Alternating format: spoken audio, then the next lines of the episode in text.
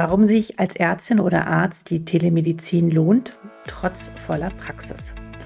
Hallo und herzlich willkommen bei Docs Digital. Mein Name ist Alexandra Wittmer und ich freue mich, dass du wieder eingeschaltet hast. Dieser Podcast ist von Ärztinnen und Ärzte für Ärztinnen und Ärzte und Entscheiderinnen und Entscheider gemacht, mit dem Ziel, dich zu inspirieren und motivieren, neue Wege zu gehen, damit wir gemeinsam die digitale Medizin und Kultur gestalten ganz nach dem Motto dieses Podcasts Become a Digital Doctor and Change the Culture of Medicine. Heute bei mir zu Gast ist der Dr. Nikolaus Schmidt-Siebit. Er ist Facharzt und medizinischer Leiter bei der Teleklinik. Wir sprechen darüber, wie er dazu gekommen ist, überhaupt sich mit der Telemedizin zu beschäftigen, ähm, ja, was die Teleklinik eigentlich so macht und wie sich die Arzt-Patienten-Beziehung in einem telemedizinischen Kontext eigentlich verändert oder verändert sie sich überhaupt und welche Vorteile es mit sich bringt. Dann gehen wir noch auf ein recht politisches Thema ein und zwar hinterfragen wir das Thema, warum äh, wurden die äh, Leistungen nach der äh, Pandemie jetzt wieder zurückgeschraubt auf 30 äh, Prozent. Und ähm, der Nikolaus hat da eine ganz eigene Meinung zu. Sehr spannend zu hören, viel Spaß beim Zuhören und bis später.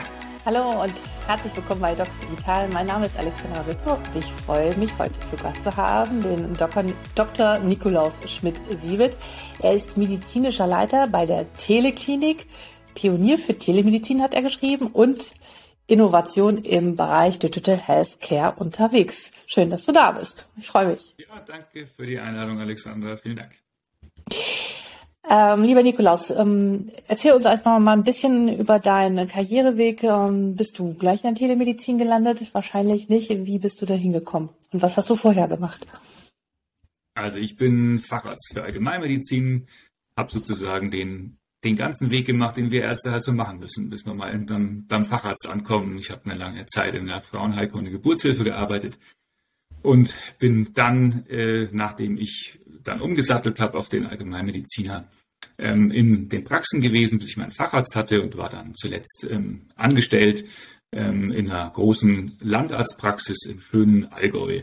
Und ja, dann bin ich sozusagen wieder zurück vom Land ähm, in die Stadt gezogen. Und dann habe ich mir oder habe ich mich der Telemedizin gewidmet und die bei Teleklinik mit aufgebaut. Wie kam es dazu? Das ist ja schon, äh, du bist da 2018 oder hin äh, zur Teleklinik, ne? Oh, nee, 2019. Hattest du vorher schon Kontakt mit Telemedizin? Äh, wie waren so deine ersten Berührungspunkte? Also das war ja, ich meine, 2019 ist noch nicht so lange her, aber bei der Entwicklung, die gerade äh, herrscht, doch schon lange. Ähm, wie bist du da? Was waren deine ersten Erfahrungen?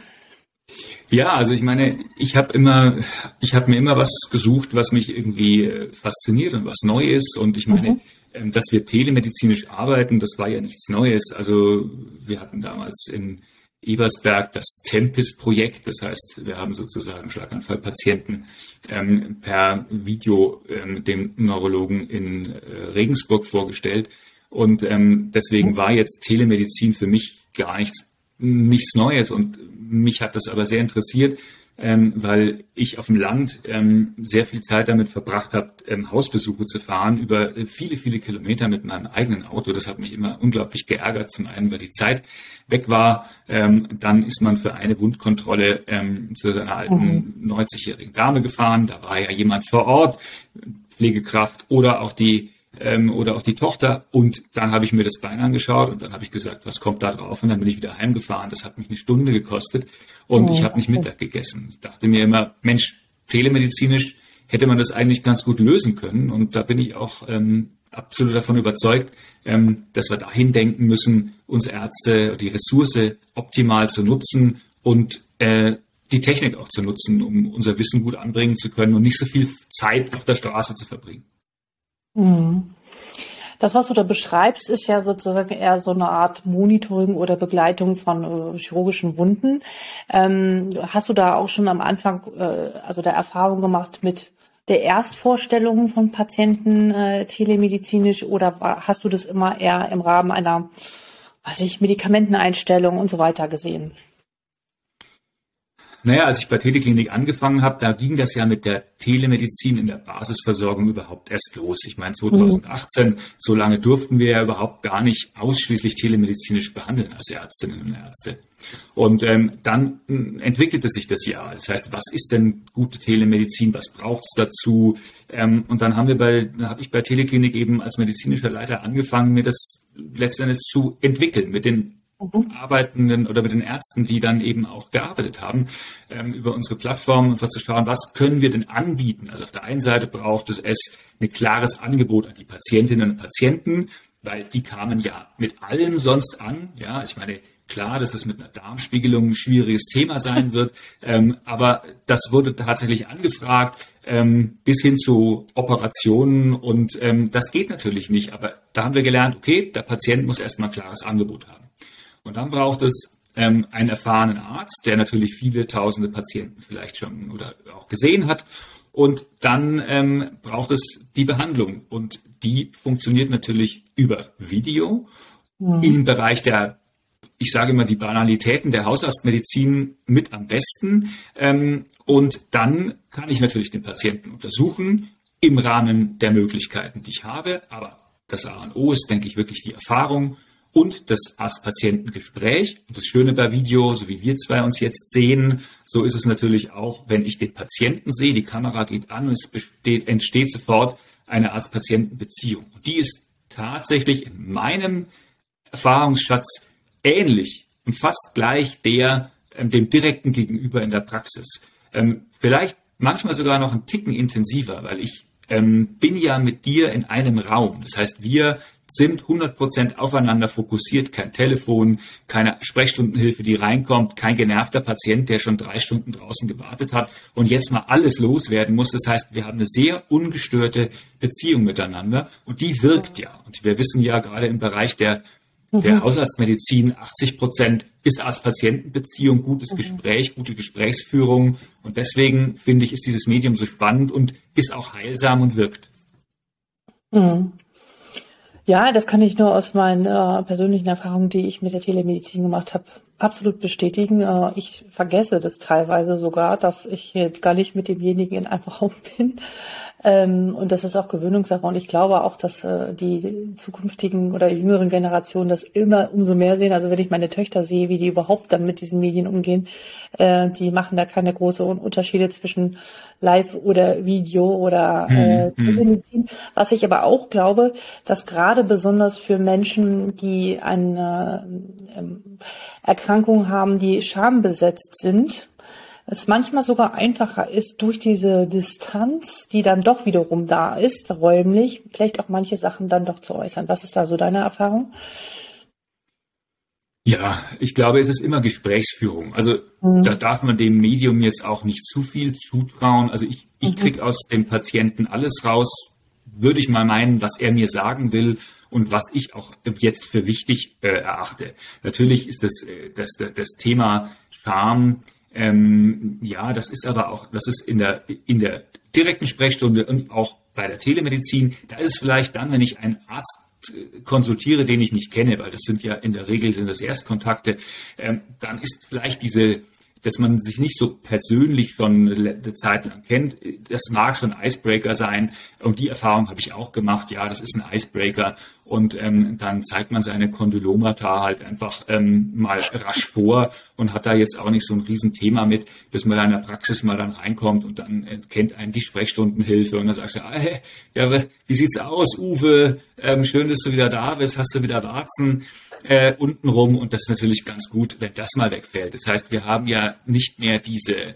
ähm, also die Sprechstundenhilfe haben wir ja nicht und auch, dass dann einer da in dem Wartezimmer drin sitzen, gerade ja. auf dem Land, da kennt man sich dann ja gut. Ich glaube, da bin ich bei dir. Ähm, das kann schon helfen, ja. ja. Oder das hilft, bin ich sogar sicher. Und auch die Erfahrung zeigt das ja.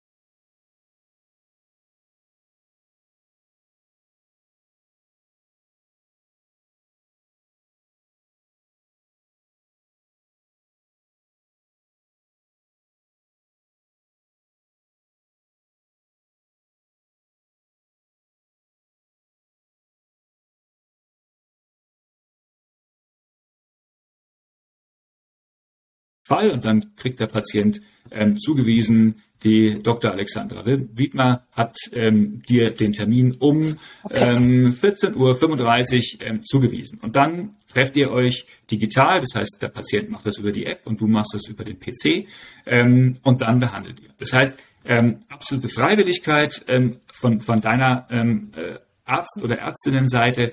Ähm, wenn du Zeit hast, dann kannst du Patienten direkt behandeln. Und welche Fachrichtungen haben wir? Im Wesentlichen die hausärztliche Medizin. Das bietet sich an, ähm, weil das ist einfach, da ist der größte Bedarf und das geht telemedizinisch in unserem, ähm, ja, nach unserer Erfahrung auch in über 80 Prozent der Fälle abschließend. Aber wir haben natürlich auch Gynäkologinnen und Gynäkologen, Neurologinnen und Neurologen, Urologinnen und Urologen.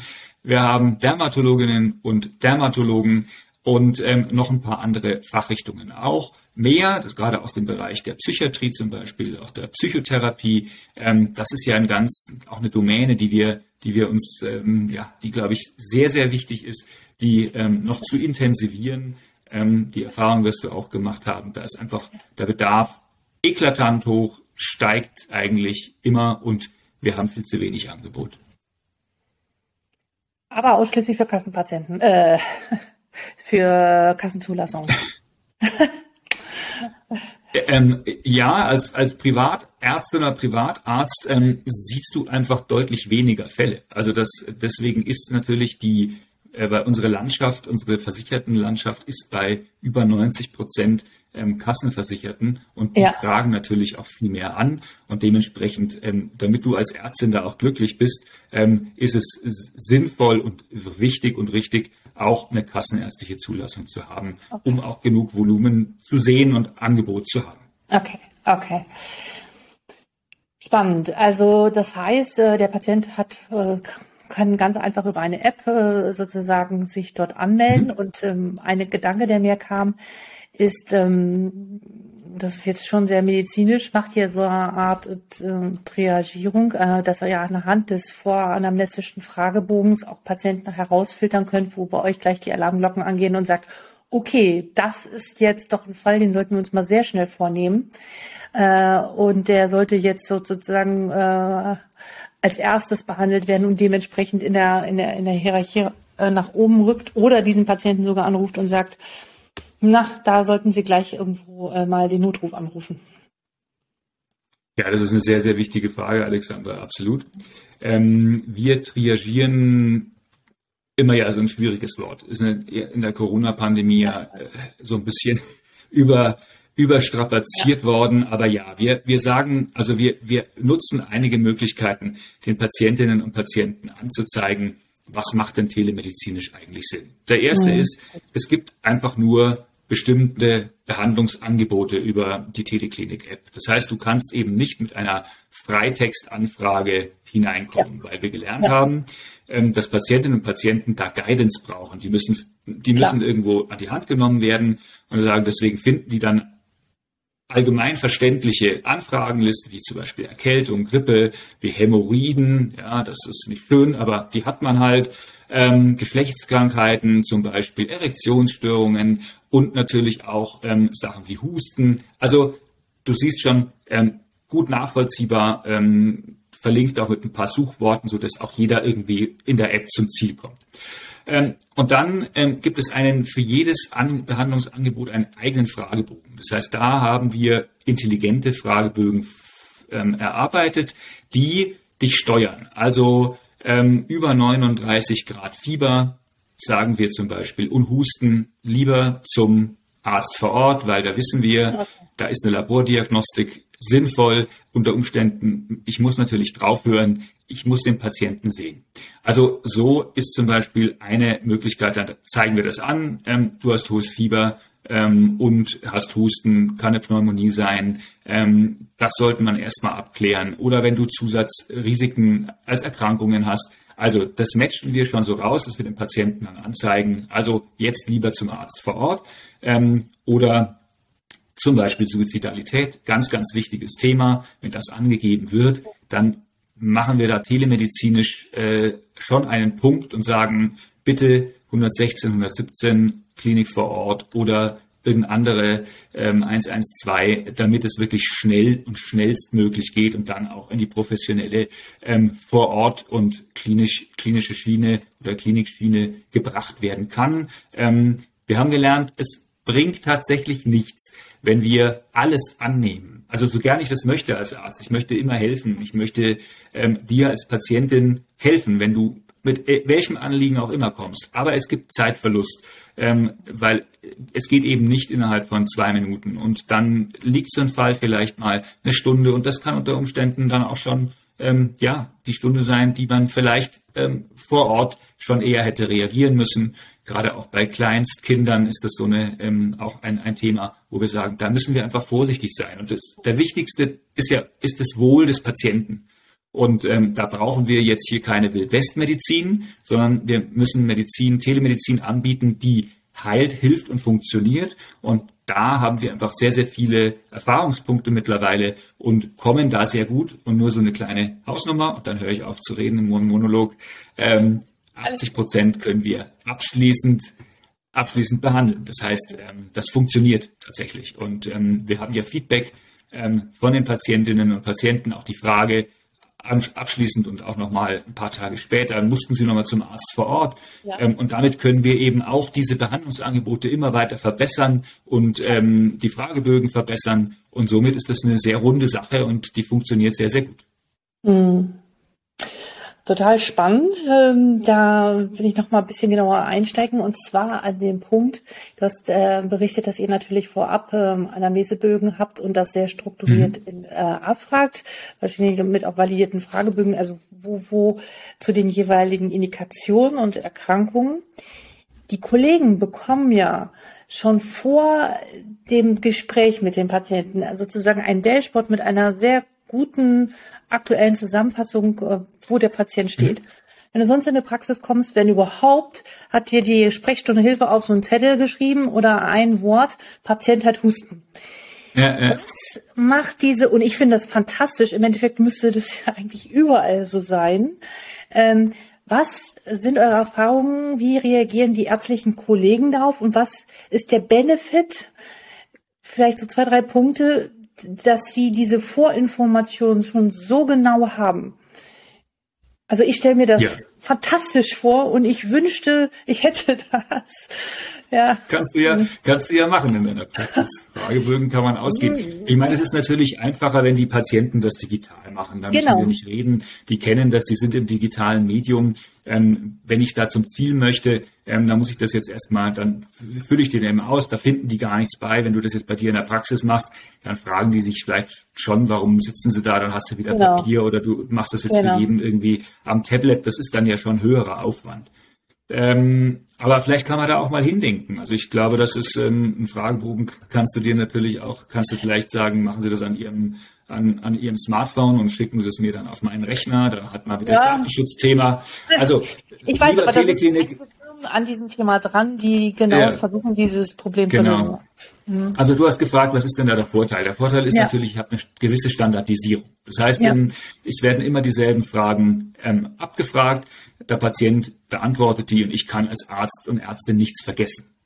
Das ist das eine, was sehr positiv ist. Das andere ist, ähm, ich kann mir sehr schnell ein Bild machen. Das heißt, ähm, ja. bei uns in der, in der Behandlungsübersicht sieht man die Fragen sozusagen, die der Patient auch beantwortet hat, mit Besonderheiten, Auffälligkeiten, die sind gehighlightet. Das heißt, du hast mit einem Blick auf so einen One-Pager, weißt du, wer kommt da, ähm, um was geht's eigentlich, was hat der Patient für ein Begehr, was hat er für eine Vorgeschichte, das sehe ich sofort.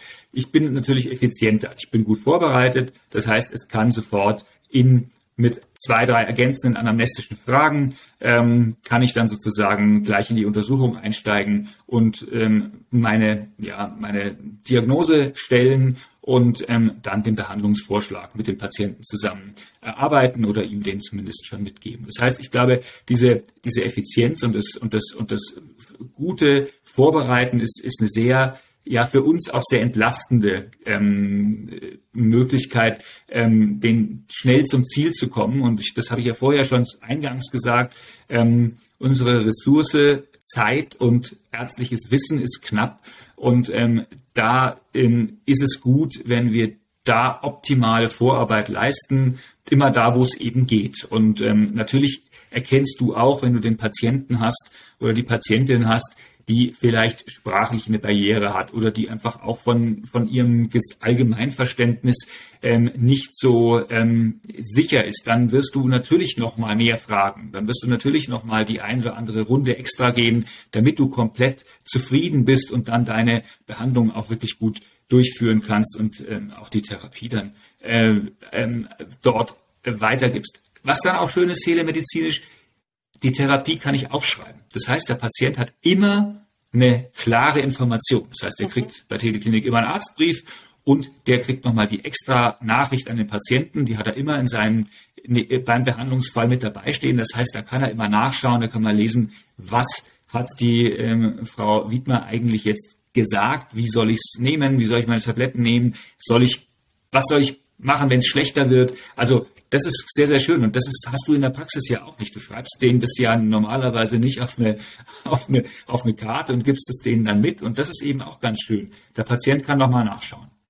Ja, ja doch, ich mache das schon. Ich schreibe denen das immer auf Zetteln und gebe denen das sehr dann gut, mit. Sehr gut, sehr lobenswert. Sehr gut. Aber da ist der Zettel dann wieder, dann muss der Zettel wieder suchen. Wieder, und dann ja, ja. Ich mach Zettel und mach Kopien. Kommen wir die ein und die dann heftig kommt die dann in der Einkaufsliste auf die andere Seite. Ja, ja, ja sehr gut. Ja, sehr, gut. ja genau. Sehr digital, sehr digital.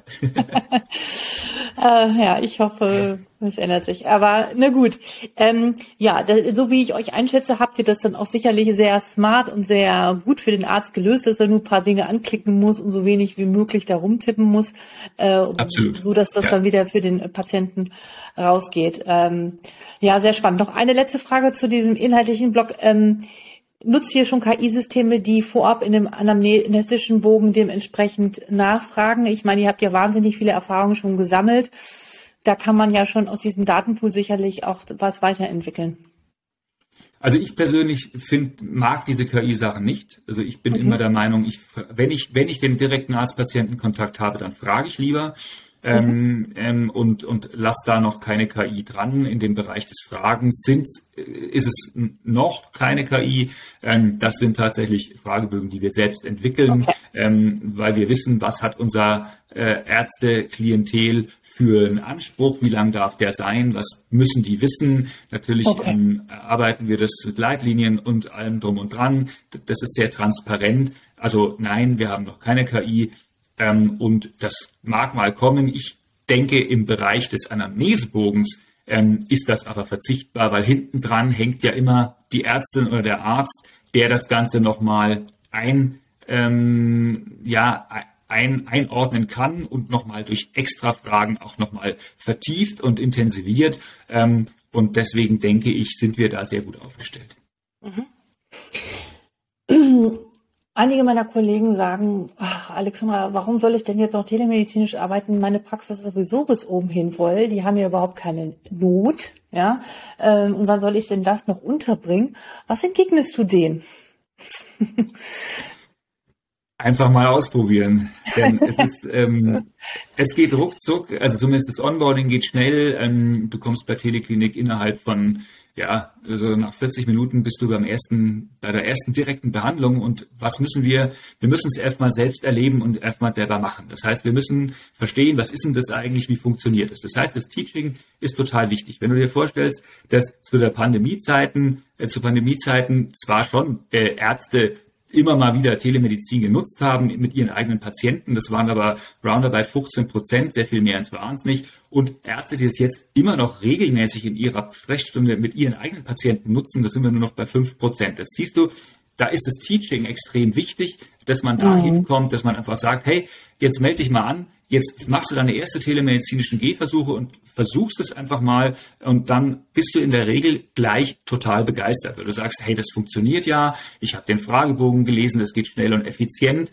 Ähm, und vor allem, es ist so spannend, weil du äh, hast deine Praxis in Hamburg und du kannst einen Patienten ähm, aus Baden-Württemberg behandeln. Und dann ist es total schön, weil du, du hast nicht die Patienten, die du dauernd auch in deiner Praxis hast. Und wir kennen das. Abwechslung, ähm, ich sage immer, es ist eine schöne Demenzprophylaxe, wenn man auch mal was anders sieht, ähm, dass man einfach neue Leute neue Patienten sieht. Und das ist ja immer der digitale Hausbesuch. Das ist ja saumäßig spannend. Das heißt, du kommst ja in das Haus rein. Und, ähm, wir kennen das ja alle von den Hausbesuchen. Für mich ist das immer als Hausarzt super spannend gewesen, nachts um drei in irgendeine Wohnung reinzukommen. Du bist dort plötzlich in einer, in, ja, in einem Mikrokosmos, in dem du nie reinschauen würdest. Und das gibt dir so viel Informationen. Und das hast du mit der Telemedizin ja auch. Und ähm, wenn du das einmal gemacht hast, dann wirst du, wenn dir das Spaß macht, wirst du immer etwas finden, wie du das in deinen Praxisalltag integrieren kannst. Also der, der Standard ist, der Patient hat abgesagt, ich klicke in, äh, ich mache meine das Teleklinik-Portal ähm, auf, suche mir für den Moment einen telemedizinischen Behandlungsfall raus ähm, und behandle den. Ich habe keinen Ausfall, das ärgert mich nicht. Oder ich spare ein bisschen Ressourcen und schicke mal meine Helferinnen ein bisschen früher heim, weil die haben eh viel zu viel Arbeit und sind ähm, äh, ja haben viele Überstunden. Da kann ich sagen, okay, da mache ich halt um Freitag um 5 Uhr und nicht um 6 Uhr Schluss und mache noch eine Stunde oder zwei Telemedizin. Ähm, das heißt, du bist total frei, wie du dir das einplanst und du musst ja nicht. Also es ist ja jeden Tag frei. Und natürlich hast du mal einen Tag, wo du sagst, boah, also heute zehn Stunden Praxis, mir reicht's total. Alles klar, wunderbar. Du musst nicht telemedizinisch noch arbeiten. Aber wenn du Lust hast und wenn du Zeit hast und wenn du zum Beispiel sagst, nein, ich habe eh Mittwoch zu äh, nachmittags, dann, dann kannst du das machen. Und so sucht sich eigentlich jede Ärztin und jeder Arzt so den, den, den, ja, den, den Weg, der, der Spaß macht. Und die, wenn ich mit den Ärztinnen und Ärzten spreche, ähm, sagt wie, sagen die, es macht mir Spaß. Es, es holt mich mal aus diesem dauernden Trott raus. Ich sehe mal was anderes. Ähm, ich kann mich mal mit anderen Fällen beschäftigen. Also es ist so ein, es ist ja auch, hat ja auch vielleicht so ein bisschen was, ja, es hat was, also spielerisch jetzt bitte nicht äh, falsch verstehen vom Thema medizinische Leistung. Das ist vollwertige medizinische Behandlung. Es ist eine vollwertige ärztliche Leistung. Ja, aber, aber das anderes. Ne? Medium, ja. genau. Das ja. Medium ist einfach etwas spielerischer. Ein, ein anderer Kanal. Ich kann, ich kann was, ich, ich kann, ich kann etwas, ich kann dem Patienten auch eine, eine, Tabelle hochladen als PDF, dass er das lesen kann. Ich kann ihnen ein Bild hochladen. Also wir können miteinander anders kommunizieren. Und ich glaube, das kriegst du immer rein, wenn es dir Spaß macht. Ähm, dann hast du immer einen Platz dafür. Ich habe jetzt nochmal eine, eine rechtliche oder regulatorische Frage. Ich, ich hatte vor kurzem mit einem Kollegen gesprochen, der hat eine äh, Praxis in Mitteldeutschland und ähm, der meinte so, Mensch, er würde das jetzt gerne machen, aber er hätte von der KV gehört oder dass es jedenfalls nicht deutschlandweit komplett so ist, aber dass man das, diese Leistung nur innerhalb seiner eigenen Praxis anbieten kann. Ist das so? Also regulatorisch ähm, nach unserem Berufsrecht ist das, ist das so, dass du ähm, ja nicht vagabundierend tätig sein darfst. Du bist mhm. gebunden an deine Praxisräume. Ähm, ich kann nur hoffen, dass das da bald rauskommt aus dieser Berufsordnung, mhm. ähm, weil ähm, natürlich liegt der Reiz schon in der örtlichen ja. Unabhängigkeit. Und Klar. du darfst ja nicht vergessen, wann ist denn diese Berufsordnung geschrieben worden? Ähm, da gab es noch gar keine Möglichkeit, außer vielleicht mit dem Telefon. Und von Telefon müssen wir zwar gar nicht reden. Das ist keine, damit kann ich nicht medizinisch behandeln mit dem Telefon. Das geht nicht. Das geht vielleicht, wenn du einen Patient hast, den hast du Labor abgenommen oder Blut abgenommen und den rufst du an, den kennst du. Da kann man schon was erklären. Aber behandeln, kann ich nur über Video. Ähm, und das ist eben, die Berufsordnung ist noch aus einer alten Zeit. Ähm, ich hoffe sehr, ähm, dass das geändert wird und auch für uns Ärztinnen und Ärzte da Rechtssicherheit geschaffen wird, wie wir Telemedizin praktizieren können. Und ähm, ja, also um das äh, nicht weiter zu vertiefen, ähm, rein berufsordnungstechnisch musst du in deiner Praxis sein, wenn du Telemedizin ja. praktizierst. Ich weiß, dass das ähm, also aus etlichen Gesprächen oder mich sprechen natürlich viele ärztliche Kollegen an, Alexander, was darf ich machen und was darf ich nicht machen? Ähm, das Interesse ist auf alle Fälle groß bei vielen, aber wenn sie das hören, kriegen viele immer so, sind dann wieder enttäuscht, dass sie da eingeschränkt sind und auch dieses Gefühl von, also das weiß ich auch von vielen äh, in der in der Corona-Zeit. Jeder durfte irgendwie zu Hause bleiben und von zu Hause aus arbeiten. Nur wir mussten immer an der Front sein. Da ist auch ein, ein extremes Gefühl von Ungerechtigkeit, was da bei vielen herrscht und ein ganz großer Frust. Und äh, ja, es wäre wirklich Zeit, das anzupassen. Genauso wie der nächste Punkt, auf den wir jetzt kommen, und zwar Ich habe gesehen, das hast du ja auch bei LinkedIn sehr deutlich geschrieben, dass natürlich jetzt nach der Corona-Zeit maximal 30 Prozent der äh, äh, telemedizinisch von abgerechnet werden darf. Warum ist das zurückgeschraubt worden? Was ist der Sinn davon? Also ich verstehe ihn nicht und erklär ihn mir bitte. ich verstehe es nicht. Ja, ich würde dir gerne, ich würde gerne sagen, ähm, es wäre gern dabei gewesen in, in dem äh, Entscheidungsprozess, aber gefragt hat ja keiner. Also es hat weder jemanden, also die praktizierenden Ärztinnen und Ärzte gefragt, ob sie das jetzt gut finden oder ob sie es gerne anders hätten, ob sie gerne bei der 100%-Regel geblieben wären. Ähm, und ich glaube, ähm, ich, ich, ich bin nicht der, einer der Entscheidungsträger. Wir mussten, wir mussten damit arbeiten und die Ärztinnen und Ärzte mussten dann, wir müssen damit arbeiten. Aber ich kann nur mutmaßen, um was es geht. Mhm. Ähm, ich glaube, in erster Linie geht es ähm, bei uns in der Medizin oder in dem Gesundheitswesen ja ums Geld. Also das ist, wird ein, ein Grund gewesen sein. Der andere Grund, das ist meine ganz persönliche Meinung, ist immer, es geht um Macht. Ja? Wer mhm. die Macht hat, das Sagen hat und sozusagen ähm, Macht ausübt, der schafft Abhängigkeiten. Mhm. Ähm, und das gibt Kontrolle. Und ähm, ich glaube, es ist, es ist nicht, ähm, ja, es ist nicht gewollt, politisch nicht gewollt, dass wir Ärztinnen und Ärzte wirklich frei denken und frei arbeiten können und uns einfach mal unsere Arbeit so gestalten, wie wir Lust haben, sondern uns wird gesagt, wie wir arbeiten sollen. Und das wird sehr stark reguliert. Das ist im Bereich der Kassenärztlichen Vereinigung mit den Abrechnungen. Was dürfen wir? Wie lange müssen wir mit den Patienten reden? Das ist in, in keinster Weise ist es flexibel. Und ähm, ich glaube, irgendwas aus diesem ganzen Gebiet wird es sein. Ähm, es ist es ist bedauerlich und es ist schade, weil es ist komplett an dem vorbei, was wir gelernt haben, ähm, was, was funktioniert. Denn den Patienten schnell und unbürokratisch zu behandeln, der Patient wünscht sich das, ähm, dass er schnell und unbürokratisch ähm, und flexibel behandelt wird. Dem ist es nicht mehr so wichtig, dass er bei seinem Hausarzt ist. Viele haben gar keine Hausärztinnen und mhm. Hausärzte mehr. Ähm, viele kriegen überhaupt gar keinen mehr. Die brauchen auch ähm, ab und zu mal eine medizinische Leistung. Und die kann ich mir natürlich telemedizinisch erstmal abholen. Und auf der anderen Seite habe ich ja einen sehr erfahrenen Arzt und eine sehr erfahrene Ärztin, die mich dann ja berät und die sagt, pass auf, ähm, mit dem Krankheitsbild, ähm, was da dahinter steckt, da geh bitte auch nochmal zusätzlich zum Arzt vor Ort. Also ähm, um es kurz zu machen, ich kann es dir leider nicht beantworten. Ich hätte sehr, wir hätten uns alle sehr gewünscht, dass es anders ist, ähm, dass man uns zumindest mal gefragt hätte, was habt ihr für Erfahrungen gesammelt mit dem Thema Telemedizin, gerade in Pandemiezeiten. Es ist ja nach oben geschnellt, ging ja wunderbar. Wir haben sehr viele Datenpunkte, aber es hieß einfach nur über Nacht, das war's. Und deswegen mhm. bitte nur noch 30 Prozent. Ähm, und das entbehrt jeglicher äh, ja, äh, Logik oder, oder Datenrecherche oder überhaupt ähm, Recherche derer, die die Leistung erbracht haben und derer, die die Leistung empfangen haben. Und ja, wahrscheinlich musst du bei den KVen selber fragen, ähm, was da eigentlich der Grund ich war. Ich glaube, du wirst keine Antwort bekommen. Ja, mach mal. Du wirst mhm. wahrscheinlich keine Antwort bekommen. Aber wenn, dann sag's mir. Das wäre wichtig. Ja, ich hatte ja schon dir vorab gesagt, ich weiß nicht, ob dahinter die Sorge ist, sozusagen, dass der, der Beruf des Arztes oder der, der, die Heilkunst, wie auch immer, irgendwie verschlottert oder, oder dass wir irgendwie ähm, alle aus der Bahn tanzen. Aber ich glaube, diese, diese Haltung oder das hat viele Jahrzehnte so funktioniert. Ich glaube, das wird nicht mehr funktionieren. Und was ist also ich glaube, die Zeit ist, äh, die, die Dominostunde haben angefangen, sich zu kippen. Und es werden immer mehr sein. Es gibt immer weniger Ärzte, die sich da dem anpassen und dem beugen und die Sachen auch hinterfragen. Und das finde ich gut und wichtig.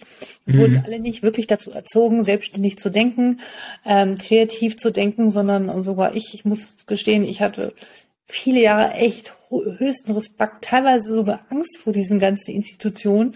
Und das mhm. kann auch nicht sein, dass eine dass so mit einer ganzen Berufsgruppe umgegangen wird oder das irgendwie so in den in der DNA liegt. Also großes verrücktes Thema, das ich jetzt gar nicht so vertiefen möchte, aber jetzt habe ich den Können wir mal einen eigenen Podcast dazu machen. Das, äh, jetzt habe ich gerade den Faden verloren, aber ähm, Äh, was ist, glaubst du, ist deiner Meinung nach jetzt notwendig, um diesen rollenden Stein weiter voranzutreiben? Also was wünschst du dir und was sind so wirklich ganz konkrete Maßnahmen und Schritte, die auch jede ärztliche Kollegin und Kollege, die das jetzt hier hört, oder auch Leute von der KV natürlich, ähm, ja, sich zu Herzen nehmen können und selbst aktiv werden können? Was können sie tun? Also ich glaube, in erster Linie geht es doch darum, dass wir ja gerne miteinander was Neues entwickeln wollen. Ich meine, ja. wir, wir, wir, wir, wir wollen, wir Ärztinnen und Ärzte, wir wollen ja heilen und helfen. Das ist mal das Erste. Deswegen sind wir Ärztinnen und Ärzte geworden. Mhm. Ähm, wir möchten, ähm, wir möchten unser Wissen anbringen und wir möchten in irgendeiner Weise ähm, auch den, ja, den, den aber auch unsere, ja, auch unser Leben in irgendeiner Weise in diesem ganzen ähm, Medizin- und äh, Gesundheitsgeschäft ja trotzdem auch für uns lebenswert haben. Und wenn, äh, wenn, wenn diese, die Möglichkeit besteht, äh, für uns effektiv und weniger druckvoll oder mit, mit Überlastung äh, zu arbeiten, dann wäre das doch für alle eine, eine Win-Win-Situation. Und du fragst mich, was braucht es denn? Sicherheit. Es braucht berufsrechtliche Sicherheit, es braucht Leitlinien oder Empfehlungen, ähm, es braucht die Sicherheit, was darfst du als Ärztin oder Arzt, äh, Arzt eigentlich telemedizinisch überhaupt behandeln? Ähm, was heißt, was ja. darfst du? Äh, Im Wesentlichen ist es ja immer die Frage, ähm, also Entscheider bist immer du als Ärztin. Das heißt, es ist die ärztliche Sorgfaltspflicht. Und die ärztliche Sorgfaltspflicht ist der schwarze Peter. Weil ich kann sagen, du kannst natürlich am offenen Herzen operieren, liebe Alexandra. Aber im Rahmen der ärztlichen Sorgfaltspflicht solltest du dir äh, überlegen, ob es gut ist, wenn du den Opa Hans und äh, den Onkel Friedrich mit dem Messer ähm, auf die Tante Paula äh, loslässt, die sagst, also natürlich können sie die Herztransplantation selber vornehmen. Ähm, ich sage ihnen nur, wie es geht. Ja? Ähm, überspitzt gesagt. Aber es wäre doch so wünschenswert.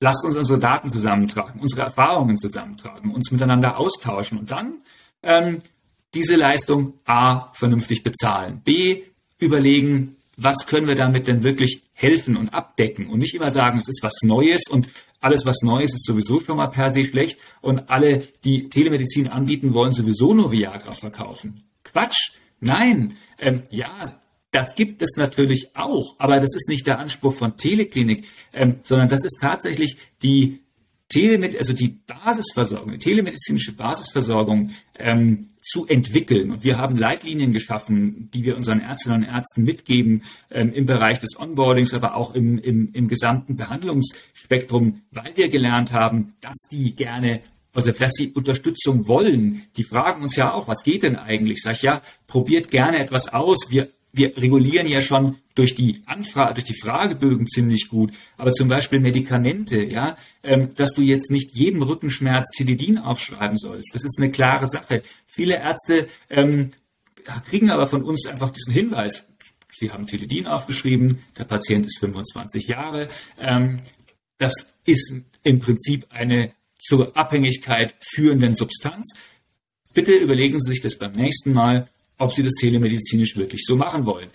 Der Arzt verschreibt nie mehr wieder Tilidin. Äh, ähm, und das heißt, das ist so ein Learning. Und natürlich wissen wir sehr, sehr viel, aber es ist eben was Neues. Und dann, dann machen wir doch bitte mal gemeinsame Sache. Und wir haben viele Anfragen äh, mittlerweile ähm, von, ja, von, von Standesverbindungen äh, und Verbänden, die auch uns fragen, hey, könnt ihr uns mal eure Leitlinien rausrücken, wir würden das gerne auch für unsere Ärzteschaft machen und so weiter.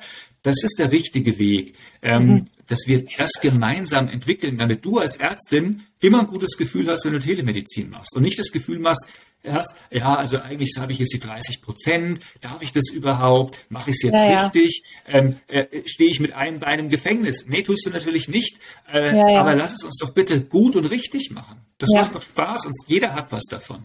Ja, ja.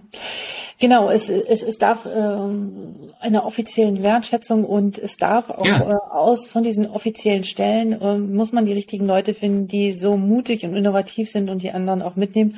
Und es geht nicht ja. gegeneinander, es geht nur miteinander. Genau. Und äh, du bestärkst mich umso mehr, von jemandem davon einzuladen, ähm, um, um das voranzutreiben und äh, ja ein hochemotionales Thema. Ich möchte noch mal kurz dazu ergänzen. Die KVen und alle anderen werden sich das überlegen müssen. Gerade heute Morgen habe ich einen Podcast mit einer gerade jungen, fertigen Ärztin aufgenommen und ich habe sie gefragt nach den fünf Top-Themen, die junge Medizinstudenten oder Ärzte umtreibt. Und die kam gerade, kommt gerade frisch aus dem PJ und sie sagte, die meisten ihrer Kommilitonen fragen nach fünf bis acht, neun Monaten, sind so fertig, dass sie aufhören wollen, weil sie nicht die mhm. Vereinbarkeit, die Karriere und die Entwicklung in ihrem Leben sehen. Und Alexandra, und das ist, Entschuldigung, dass ich unterbreche, das ist ja. Überforderung. Es ist ja permanente Überforderung. Ich ja. weiß nicht, wie du ähm, äh, durch deinen wahrscheinlich damals noch AIP gegangen bist und ich auch. Ähm, der erste Nachtdienst stand vor der Tür. Es hieß, na, du kannst immer mal einen Oberarzt anrufen oder den Altassistenten im Kreissaal. Du stehst da und hast ehrlich gesagt viel gelernt, aber keine Ahnung. Und ähm, diese Überforderung, die höhlt dich aus und die macht dich fertig. Und immer die Angst, was nicht richtig zu machen. Und das verstehe ich total, was die jungen Leute da erzählen, weil wir hatten noch Altassistenten auf Station. Ich weiß nicht, du wahrscheinlich auch. Ähm, von denen haben wir viel gelernt. Ähm, von dem haben wir eigentlich fast alles gelernt. Die, mhm. die gibt es ja gar nicht mehr. Also äh, äh, es ist ja dieses Teaching, dieses, dieses, diese, diese Möglichkeit, sich bei Alten, ähm, ja, dass sich, dass dich jemand an der Hand nimmt und sagt, so, Alexandra, jetzt machen wir zwei hier mal die neurologische Untersuchung zusammen. Und ich denke, ähm, das fehlt leider und das verstehe ich, die Überforderung. Und deswegen braucht es Hilfe und Unterstützung, gerade auch im Bereich Telemedizin. Bitte ähm, helft dazu, dass da die Ärzte Sicherheit haben. Genau, aber wo ich die Brücke schlagen wollte, ist, dass gerade diese jungen Leute, natürlich müssen die vieles lernen, aber die brauchen auch wieder Anreize, eine Attraktivität, die dieser Beruf mit sich bringt. Ja. Und das kann die Telemedizin ja. definitiv auch. Also allein Absolut. aus den Aspekten her ist es wichtig, okay, wie kann ich denn, äh, wie, wie können wir denn die, die, die Ärzteschaft bei Laune halten und nicht, dass die uns alle ja. äh, davonlaufen. Das finde ich ein unheimlich wichtiges Thema äh, weil ja. ich den Beruf zu schön genau. finde und ich finde es unheimlich schade und äh, ja, naja, gut, das war noch mal so am Rande erwähnt. Ähm, was glaubst du, wo werden wir noch so ganz kurze Antwort, was, wohin wird sich der Arztberuf entwickeln? Ähm, was werden die einschneidendsten Veränderungen sein? Was dürfen wir neu dazulernen? An Kompetenzen und was müssen wir auch vielleicht verlernen? Also ich glaube, dass das Thema, ähm, du hast es vorher schon angesprochen, KI ähm, immer wichtiger wird. Wir werden mhm. Fachbereiche haben, ähm, wo wir als Ärzte, ähm, denke ich, in erster Linie eine dann überwachende Funktion haben. Ähm, einen äh, jungen Kollegen bei uns in der Firma, der arbeitet gerade in seiner Promotion an einem großen Thema im Bereich der Radiologie, ähm, wo sehr viel auf KI gesetzt wird. Und ich mhm. glaube, das macht auch Sinn, weil das macht das Ganze dann besser. Deswegen bist du als Arzt ja nicht ähm, aussortiert, sondern du, du wirst nur entlastet, weil äh, es gibt einfach Sachen, die können die Maschinen besser ähm, ein, zwei, drei Millionen Datensätze zu vergleichen, das kannst du als Mensch nicht. Das, das ist gut, wenn das die, wenn das, wenn das sozusagen die Maschine macht, die das auch gelernt, die das immer weiter lernt und immer besser ähm, differenzieren kann. Am Schluss bist du, kriegst du einen klaren Vorschlag, dieses oder jenes, und dann kommt deine Erfahrung dazu, die die KI nämlich nicht hat. Ähm, und das ist, glaube ich, etwas, was wir wir müssen nicht mehr alles wissen und ich glaube, es ist ganz klar, wir können nicht mehr alles wissen. Unser, unser Wissen potenziert sich, das wird immer mehr. Ich meine, wann haben wir zwar unser Examen gemacht und wie viel von dem hat sich jetzt letzten Endes eigentlich schon erneuert? Ähm, ja, Früher gab es mal die Generationszeit von zehn Jahren in unserem Fachgebiet, wo sich alles erneuert. Ich würde sagen, vielleicht hast du bessere Zahlen. Das hat sich sicherlich halbiert. Ähm, das geht immer schneller und ähm, das ist, kann nicht mehr der Anspruch sein, dass wir wirklich alles in unserem Kopf haben. Wir müssen halt natürlich wissen, wo kann man es nachschauen und wir müssen ja. natürlich auch irgendwie Unterstützung haben ähm, und, und dann auch ja, gut entscheiden können. Auch, auch vor allem dann eben eher auch menschlich und ähm, in dem Bereich ähm, abzuwägen, ähm, auch den Patienten zu spüren, was braucht der denn eigentlich? Das kann, das kann keine KI. Die kann, kann ich spüren, die kann ich fühlen, ähm, ob du jetzt als äh, Brustkrebspatientin ähm, eine, welche Therapie du möchtest oder brauchst oder akzeptieren willst ähm, oder eben nicht akzeptieren willst oder Also diese ganz intensive, äh, dieser intensive Austausch. Und ich glaube, ähm, das Menschliche ist weiterhin das Allerwichtigste. Das Wissen natürlich auch, aber da können wir uns helfen lassen. Und da, glaube ich, dürfen wir nicht so viel Angst haben, ähm, dass wir da vielleicht nicht mehr alles, die alle Bälle in der Hand halten können, sondern da dürfen wir uns auch auf, auf, äh, ja, auf Programme verlassen, die uns ähm, bestimmte Vorauswahlen schon liefern. Das hast du sehr schön gesagt. Und ich glaube aber, das ist eines der Kernpunkte, was die Identität unseres Selbstbildes des Arztes ähm, eine Erneuerung braucht. Und zwar die Idee, die bislang war, mehr oder minder, ich habe echt alles auf dem Schirm, hinzu, nein, ich habe es nicht, aber ich bin trotzdem wichtig. Ja. Und das ist auch vollkommen okay so. Ne? Also ich setze äh, regelmäßig äh, schon auch vor dem Patienten, weil es einfach auch so viele neue Medikamente und Interaktionen und Zipier und sowieso und dann hätte ich so, wissen Sie was, ich gucke das jetzt mal nach, ich will ja Ihnen das Beste geben. Das hätte ich mich früher nie getraut, ja. Dann hätte ich immer gedacht, der denkt ja, ich bin total doof. Ja, der hat sie nicht gelernt, was sie lernen musste. Mittlerweile ist mir das ziemlich egal, wenn ich dann sehe, dass da irgendwie eine Liste von zehn Medikamenten ist und ich denke so, boah, wie interagieren die alle ja. und ist das jetzt hier überhaupt hier so sinnvoll? Das kann ich gar nicht im Kopf haben und ich habe auch nicht mehr diesen Anspruch. Aber ich glaube, das ist noch, jedenfalls bei den älteren Kolleginnen und Kollegen, etwas, was im, in der Haltung oder wie man so schön sagt, im Mindset noch nicht so ganz angekommen ist, wo wir noch umlernen dürfen in den nächsten Jahren. Ja. Absolut. Ja. Also, Gibt es zum Schluss noch ein Buch oder ein, äh, ein Roman, den du gelesen hast, den du gerne weiterempfehlen möchtest? Ähm, ja, ich, ich schätze Joachim Meyerhoff sehr und dieses wunderbare Buch, Wann wird es so schön, wie es nie war, ähm, wo es um, ja, darum geht, dass er in der, äh, sein Vater war ja ähm, Psychiater äh, und äh, dass er da mit diesen psychisch Erkrankten ähm, Kindern, Jugendlichen mit aufgewachsen ist und das bei denen in der Familie sehr normal war. Ähm, das habe ich sehr genossen zu lesen, finde ich ein schönes Buch. Ähm, kann man viel lachen bei ihm, aber ist auch viel Ernstes dabei. Ich glaube, das trifft einiges von dem, was wir auch kennen, ganz gut. Ja, danke, das kenne ich nicht, werde ich äh, auf alle Fälle verlinken. Gibt es zum Ende noch einen letzten Gedanken, einen Appell, einen Wunsch ähm, an die ärztlichen Kolleginnen und Kollegen da draußen, den du gerne mitgeben möchtest? Ja, lasst euch nicht alles gefallen. Das ist das Wichtigste. Mhm. Ähm, nicht von Fachgesellschaften, äh, nicht von Leitlinien, nicht von KV, nicht von Gesetzgebern. Wir sind selbstständig denkende Menschen. Wir dürfen auch auf uns schauen. Wir dürfen auch so arbeiten, wie wir das wollen, denn wir sind es wert, auch wertschätzend behandelt zu werden. Und dazu gehört eben auch, dass ich mir als Arzt ähm, und Ärztin das suchen darf und so zu arbeiten, wie ich das für mich und meinen Lebensabschnitt gerade brauche. Wir sind nicht nur, weil wir Medizin studiert haben, immer auf Arbeit an Patienten angewiesen. Es ist nicht das Heiler und Helfer dein Leben lang, bis du in die Kiste steigst und nur wenn du mit 55 den Herzinfarkt hattest, weil du so viel geholfen hast, dann bist du richtig gut.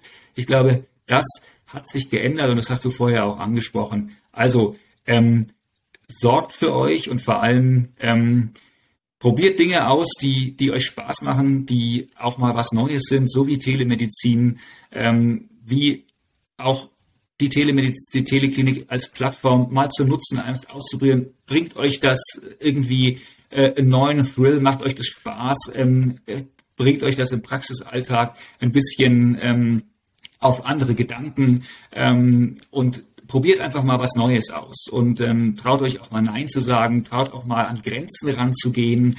Wir haben vorher das Thema Regulation gehabt. Nur wenn wir Grenzen auch hin und wieder mal dahin gehen oder sie vielleicht auch mal überschreiten, tut sich auch politisch irgendwas. Ähm, da wären wir als Teleklinik nie, wenn wir nicht an Grenzen gegangen wären, ja. ähm, damals, als wir gegründet wurden. Und ähm, ich glaube, so muss es weitergehen. Und sorgt für euch, das ist das Wichtigste. Das hast du wunderbar gesagt und ich glaube, es braucht immer wieder diese Menschen, die als Pioniere vorab gehen und eine, eine Vision haben und auch diese Grenzen und diese Regulatorien einfach hinterfragen und sagen, nee, nur weil es immer so war, machen wir es nicht so weiter, sondern äh, so wie ihr das ja wirklich vor, vorangegangen seid, da überall gesessen habt, erklärt habt, was ist euer Ziel und was wollt ihr machen. Und ich bin mir sicher, das werdet ihr genauso weitermachen und äh, die Telemedizin an sich, sicherlich die Telemedizin auch, wird noch eine große Zukunft vor sich haben, weil wir gar nicht mehr die Versorgung anders auch schaffen werden und es auch viel mehr neue Möglichkeiten gibt. Ich wünsche dir in deiner Rolle als medizinischer Leiter weiter ganz viel Erfolg, ganz viel Spaß mit dieser Aufgabe noch ganz viele nette Kolleginnen und Kollegen, mit denen du zusammenarbeiten kannst. Mhm. Und alles Gute und dann vielleicht mal bis bald, lieber Nikolaus. Ich danke dir für danke dir. die Einladung, liebe Alexander, und ähm, hab einen schönen Tag. Danke dir. Vielen Dank für deine Zeit und dein Interesse an dieser Folge.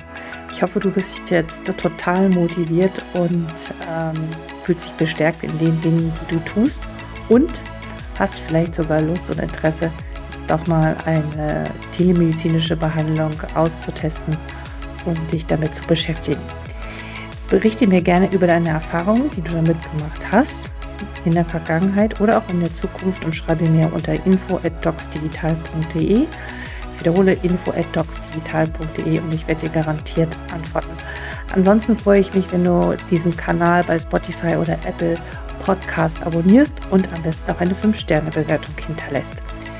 Vielen Dank und bis bald. Alexandra.